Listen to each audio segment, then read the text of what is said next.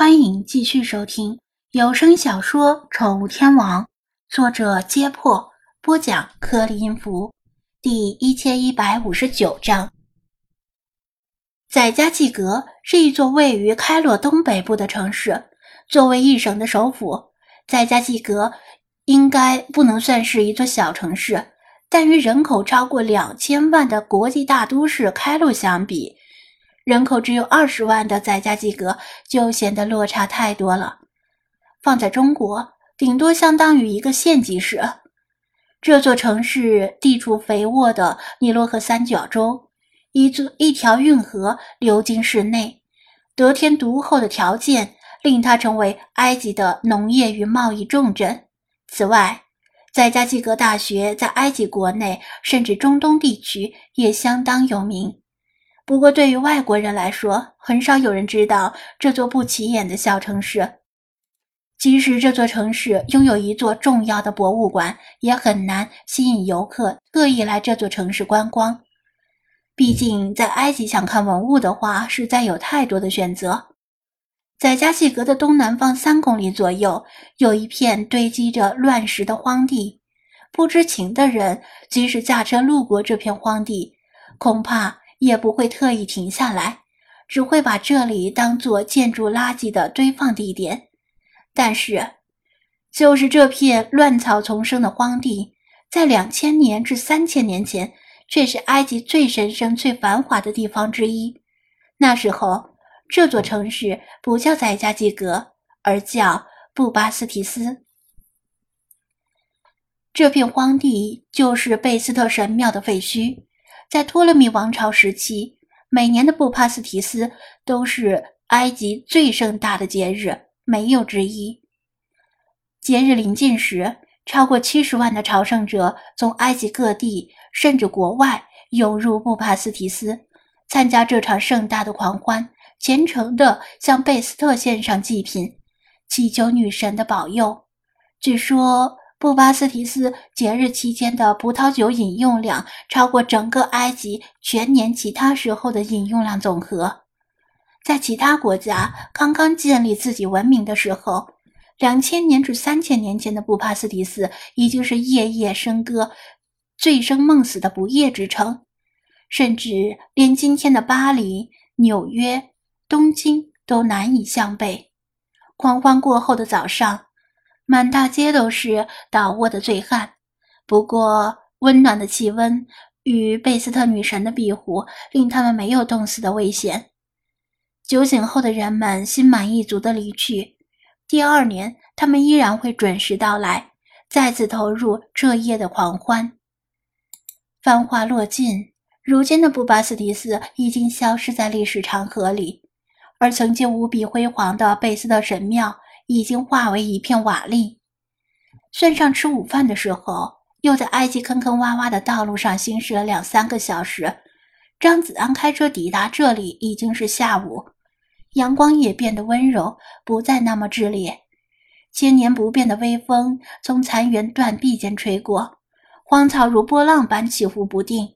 远处的棕榈树和椰枣树的树叶间露出房舍的一角，虫鸣声。愈发衬托出这里的寂静。看到这一幕，张子安不由得想起圆明园的废墟。作为人类园林艺术的巅峰，号称万园之园的圆明园，同样毁于异族的入侵和战火。菲娜独自下了车，缓缓地走到一块方方正正的石块旁，似乎是一根断掉的石柱。她的前爪轻轻拂过石柱表面。感受凹凸起伏的触感，石柱上依稀可以看到雕刻的痕迹，但是雕刻的内容历经几千年的风吹日晒，早已不可辨认，考古价值也几近为零，更像是一块贝斯特神庙的墓碑，只能让人凭吊这里的辉煌与如今的没落。其他精灵本以为这只是一片普通的荒地。听张子安低声讲述之后，才明白这里不平凡的往事，也明白了这里对菲娜的特殊意义。他们远远地驻足在废墟的边缘，因为这时候菲娜一定更想自己独处。这里是菲娜的神宫，这里是菲娜的家，她终于回家了。造孽呀！老查怅然的摇头。人类之间的争斗毁了多少伟大的艺术品？仅以这片废墟的规模而论，当年贝斯特神庙的面积和奢华程度，恐怕堪比皇宫。张子安点头。据记载，贝斯特神庙是四边等长的正方形，每条边长相当于一座露天体育场，而贯通神庙的主祭道宽度竟然达到一百二十米，相当于长安街最宽的位置。我相信这个记载是基本正确的，否则这里附近不可能容纳七十万名朝圣者。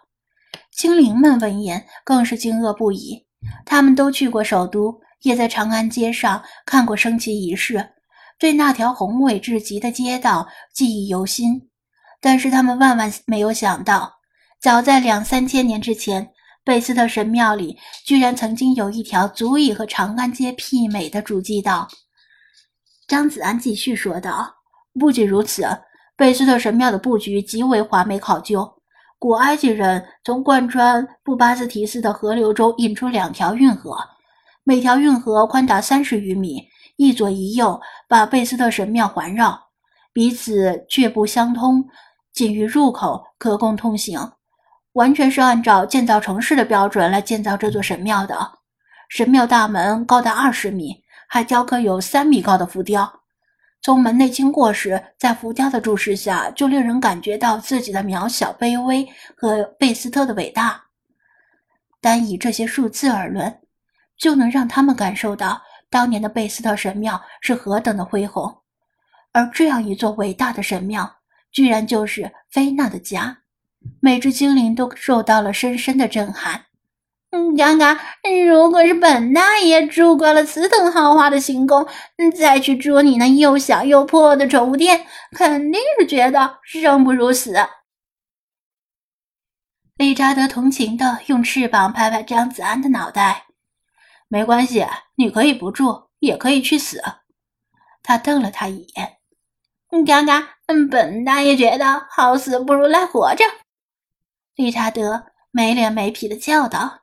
怪不得菲娜总是对宠物店处处抱怨个不停，对饮食和日常起居也是诸多不满。他们有时候觉得菲娜有些太挑剔了，但其实换了谁处在菲娜的位置，住惯了世间最豪华的宫殿，吃惯了世间最美味的食物，骤然被扔到平民家庭，待遇产生了天堑般的落差，谁都会觉得意气难平，甚至觉得生不如死。心灰意冷之下，一蹶不振都有可能。